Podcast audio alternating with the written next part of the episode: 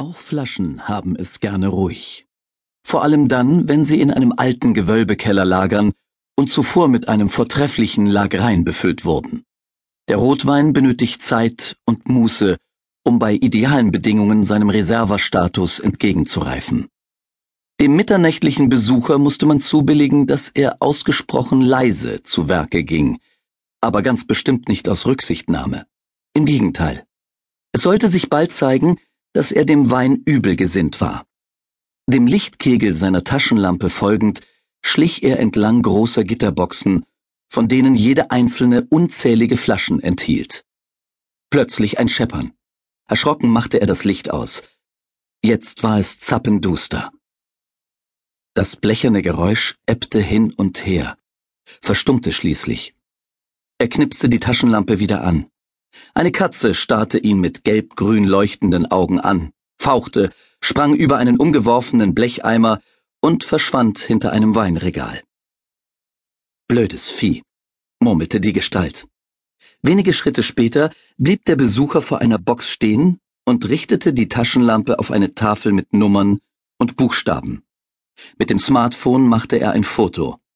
Er hatte Handschuhe an, solche aus Latex, dann zog er aus der Mitte eine Flasche etwas nach vorne.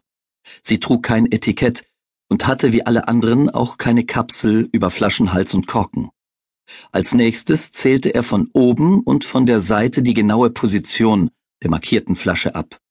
Er klemmte sich die Taschenlampe unter den Arm, zog ein Papier aus der Hosentasche und notierte sich die Stelle.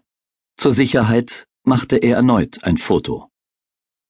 Mit der Kanüle einer Spritze stach er in einen kleinen Glasbehälter, um eine leicht rötlich schimmernde Flüssigkeit aufzuziehen. Vorsichtig führte er die spitz zulaufende Hohlnadel zwischen Korken und Flaschenhals und injizierte die Flüssigkeit. Anschließend nahm er den Korken in Augenschein. Es war nichts zu sehen. Er schob die Flasche behutsam zurück in ihre Ausgangsposition und achtete darauf, dass sie von all den anderen nicht zu unterscheiden war. Er lächelte zufrieden. Er oder sie. Zu erkennen war das nicht. Aber es gab ohnehin keinen Beobachter, bis auf die Katze. Und die Flaschen hatten keine Augen.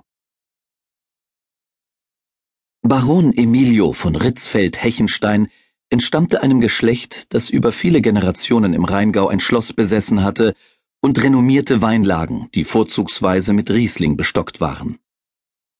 Tempi passati, murmelte Emilio. Eigentlich widerstrebte es ihm, an die vergangenen Zeiten zu denken, aber gelegentlich passierte es doch. Dem entschwundenen Wohlstand trauerte er nicht nach. Auch vermisste er den familieneigenen Riesling nur in seltenen Momenten der Melancholie. Nach dem Bankrott seines Vaters, der sich darüber das Leben genommen hatte, und dem leidvollen Tod seiner Mutter, hatte er allerdings zunächst einige Jahre gebraucht, um den Kummer zu überwinden und sich an die Mittellosigkeit zu gewöhnen. Später hatte er sich glücklos in verschiedenen Berufen versucht, um schließlich eine wundersame Metamorphose zu vollziehen. Er wandelte sich zum Privatdetektiv. Die Tätigkeit gefiel ihm, schon alleine deshalb, weil man sich nach Belieben Auszeiten gönnen konnte. Nun, halt so lange, bis sich die Notwendigkeit des schnöden Gelderwerbs bemerkbar machte, weil die Rücklagen aufgezehrt waren. Aber noch war es nicht so weit. Weshalb am heutigen Tag nichts dagegen sprach, eine seiner bevorzugten Buschenschenken anzusteuern. Denn das war das Beste an seiner aktuellen Lebenslage. Ihn hatte es nach Südtirol verschlagen. Er brachte den Land Rover direkt neben einigen Stufen zum Halten, die hinunter zur Wirtschaft führten. Beim Aussteigen stützte er sich auf seinen Gehstock den schon sein Großvater im Gebrauch hatte. Emilio, der aufgrund einer ominösen Schussverletzung mal hinkte, dann aber auch wieder nicht, hatte sich an den Stock gewöhnt. Er war ein Mann in den besten Jahren und machte einen fitten Eindruck. Sein Stock hatte darüber hinaus eine Besonderheit. Der Griff ließ sich entriegeln. Mit dem verborgenen Degen hatte sein Großvater einmal die Unschuld einer Weinprinzessin verteidigt. So ging die Legende. Er trug rahmengenähte Budapester, die ihn, nach seiner festen Überzeugung, überleben würden. Sein Sakko war schon etwas abgeschnitten.